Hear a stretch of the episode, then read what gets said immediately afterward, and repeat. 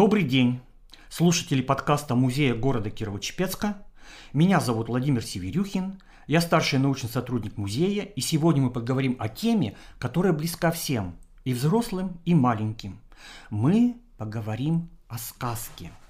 Как известно, в прошлом Вятская земля была преимущественно аграрным краем. Подавляющую часть населения составляли крестьяне.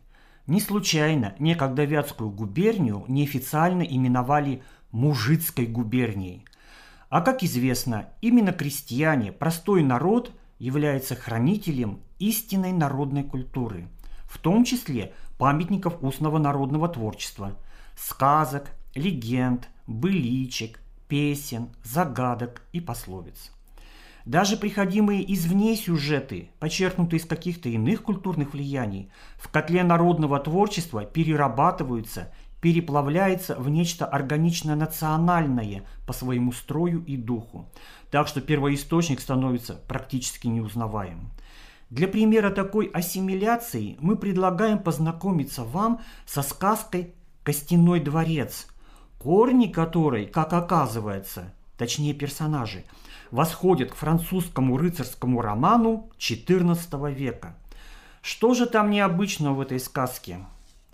В этой вятской сказке «Костяной дворец», записанной нашим земляком, выдающимся фольклористом Дмитрием Константиновичем Зелениным, под своим именем присутствует только один персонаж – князь Кирбит. Кто же он? Откуда? Оказывается, Кирбит – это дедушка Бавы Королевича. Бава Королевич – это был один из самых замечательных сказочных богатырей, герой русских народных сказок – давно уже забытый, но некогда, еще лет 200 назад, невероятно популярный. Гораздо более популярный, нежели былинные богатыри Илья Муромец, Алеша Попович и Добрыня Никитич. В свое время цикл сказок об Ове Королевиче и его друге Полкане был своего рода, как бы мы сейчас сказали, бестселлером. Лубочные издания о причудном богатыре Бове Королевиче выходили сотнями изданий – с 18 по 20 век. А в устной традиции сказки о нем звучали и того раньше, и в избах простых селян, и в боярских и княжеских теремах, и среди поморов на русском севере, и среди гуцулов хатах Карпат. Значительно позднее литературную обработку этой сказки сделал небезызвестный всем Александр Николаевич Радищев – Известно, что и Александр Сергеевич Пушкин собирался сделать свой вариант литературной обработки этой сказки. Но злополучная дуэль не позволила ему обогатить нашу литературу еще одним шедевром. Нет сомнений в том, что сказку об Ове Королевиче рассказывала поэту Арина Родионовна. Александр Сергеевич под впечатлением от этой сказки написал позднее свою сказку о царе Салтане – частично заимствовав сюжет и некоторые имена героев сказки об Ове Королевиче. Царь Гвидон, царь Салтан – это персонажи, взятые из сказки об Ове Королевиче. Так при чем же здесь князь Кирбит вятской сказки? А при том, что в сказке об Ове Королевиче присутствует король Кирбит, дедушка Бывы Королевича. Разумеется, в вятской сказке в устах народных сказителей заморское слово «король» было заменено более привычным словом «князь». А то, что героем сказки «Костяной дворец» стал дед Бавы Королевича, самый старший по возрасту персонаж этой сказки, подчеркивает, что действие сказки отнесено в глубокую, даже по сказочным понятиям старину, когда люди и птицы, и животные, и даже неодушевленные предметы могли разговаривать человеческим голосом. К тому же в сказке о Костяном дворце князь Кирбит выведен довольно наивным, простоватым персонажем, что вполне соответствует характеру короля Кирбита из сказки об Ове Королевиче, в котором злонамеренная, жестокая и лживая дочь Кирбита, Милитриса Кирбитьевна, умело водит за нос своего царственного отца в осуществлении своих коварных планов. Кстати, пушкинский Гвидон в сказке о царе Салтане – это отец Бавы Королевича, зять короля Кирбита. В целом же исторические корни этой сказки, где присутствует вышеупомянутый Кирбит, очень глубоки и имеют отчасти иностранное происхождение.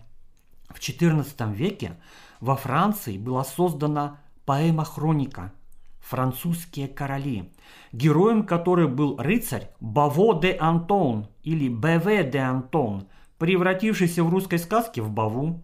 Еще один персонаж этого рыцарского романа, герцог Гвидо, стал Гвидоном, герцог Диодо стал Дидоном, а возлюбленная рыцаря Друзиниана превратилась в русскую дружевну.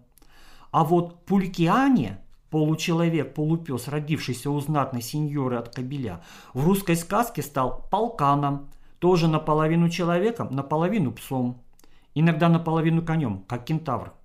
В этом обличье полкан стал одним из излюбленных персонажей дымковской игрушки. А собачья кличка Полкан в прошлом была одной из самых распространенных в России.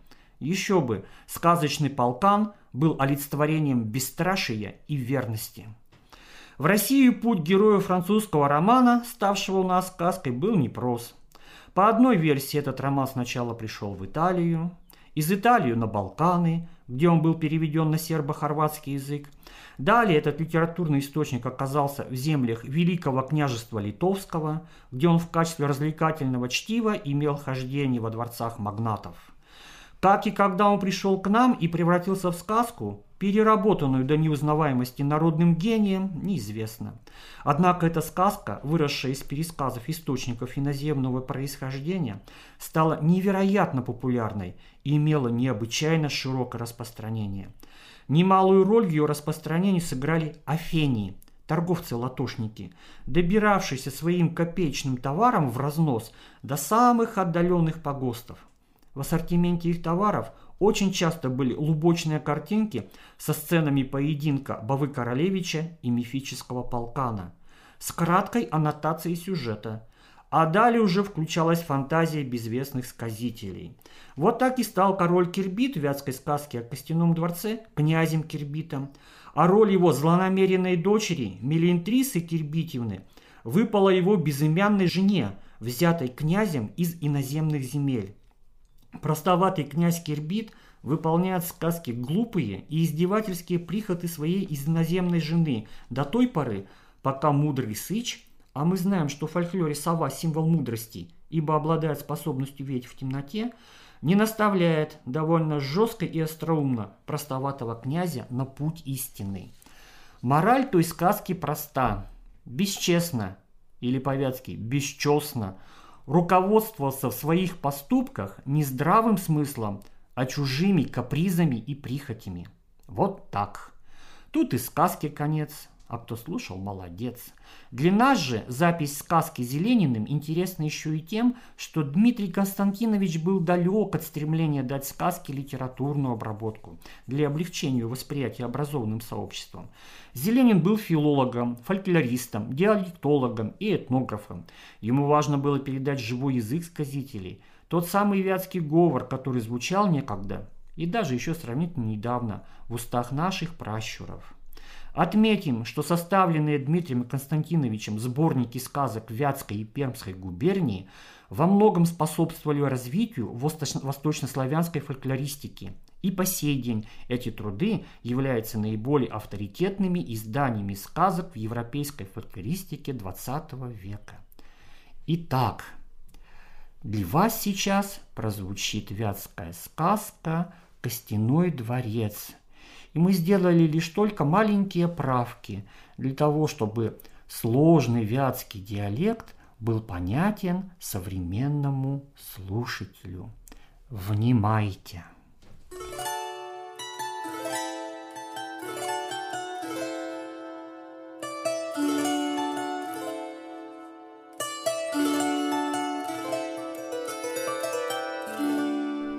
Князь был, Кирбит. У князя у Кирбита устроен был дворец. По всей нашей державе чише его дворца не было. Хозяйка его взята была из иных земель. Разговор завели с князем Скирбитом. «Ах, князь Кирбит, хорош твой дворец, а он ведь изгниет же!» А ты бы, князь Кирбит, такой-то дворец устроил бы, чтобы не изгнил. Как же этот дворец из чего устроите-то, чтобы не гнил? Ах, князь Кирбит, у тебя усадьба есть. В усадьбах разные птицы живут, разножертва едят, мясо убирают, а кости оставляют. Устрой ты костяной дворец. Князь, как это так, кости собрать? А которая птица, как у жертву ела, она кости оставила, знает где. Какую птицу изобрать, и чтобы всемя оповестила? А хозяйка его говорит. Легче синички нету-ка.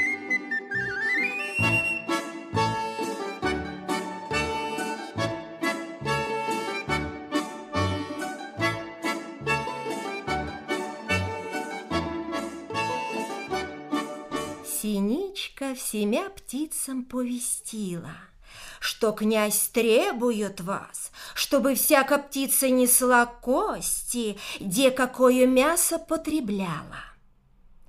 Все птицы летят, и все кости несут.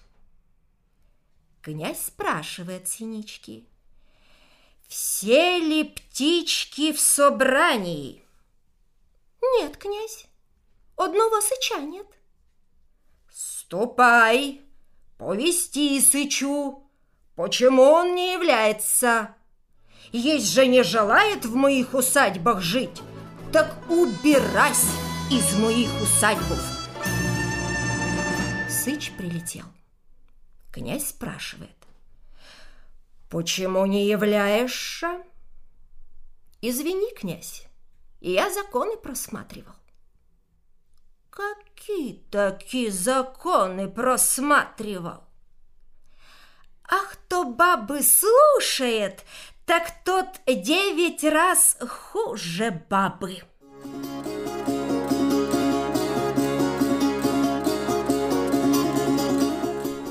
Князь, одумавши сам себя, я послушал бабы, костяной дворец строить. Стало быть, я хуже девять раз бабы. Приказал птичкам разнести кости, свалить во враг и землей зарыть, что вовсе не видать их. Ему бесчестно стало там. Вон а как бывает.